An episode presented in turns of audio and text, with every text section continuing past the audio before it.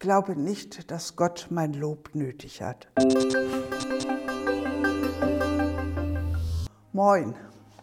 Neulich kam mir das Lied Womit soll ich dich wohl loben in den Sinn. Der erste Vers beginnt Womit soll ich dich wohl loben, mächtiger Herr Zebaoth?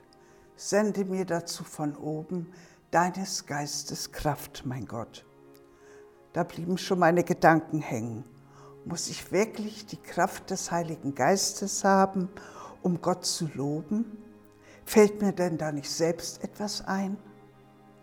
Ich habe beim Überlegen gemerkt, dass ich dann leicht bei Floskeln hängen bleibe, dass das Lob nicht so aus der Tiefe meines Herzens kommt. Wir merken es doch auch, wenn uns jemand so aus Pflichtgefühl lobt, wenn ein Danke kommt, weil wir eben so erzogen sind. Aber auch wenn das so ist, ich freue mich trotzdem über ein Lob und ein Dankeschön. Und ich hoffe, dass es bei Gott auch so ist. Ich habe auch schon den Spruch gehört, nicht getadelt ist genug gelobt. Verhalte ich mich auch Gott gegenüber so? In der Kindererziehung ist ein Lob doch ein Motivator. Es stärkt das Selbstbewusstsein. Ein Kind, das gelobt wird, traut sich viel mehr zu. Bei uns Erwachsenen funktioniert das nicht mehr ganz so. Da sind wir eher misstrauisch, wenn wir bei der Arbeit unverhofft gelobt werden. Wenn der Chef lobt, kommt oft ein Aber hinterher oder andersrum zusätzliche Arbeit. Hat Gott es nötig, dass ich ihn mit Lob motiviere?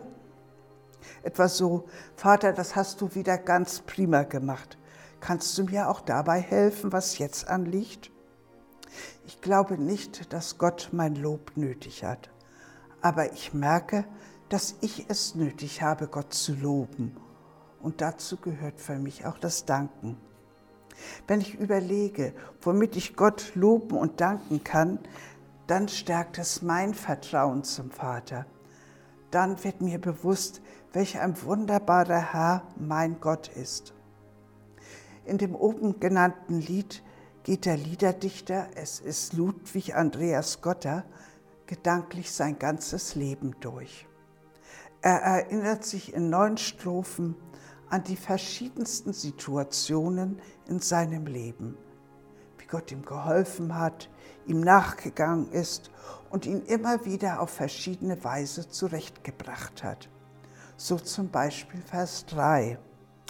Ach ja, wenn ich überlege, mit was Lieb und Gütigkeit du durch so viel Wunderwege mich geführt, die Lebenszeit, so weiß ich kein Ziel zu finden, noch den Grund hier zu ergründen. Tausend, tausendmal sei dir, großer König, Dank dafür.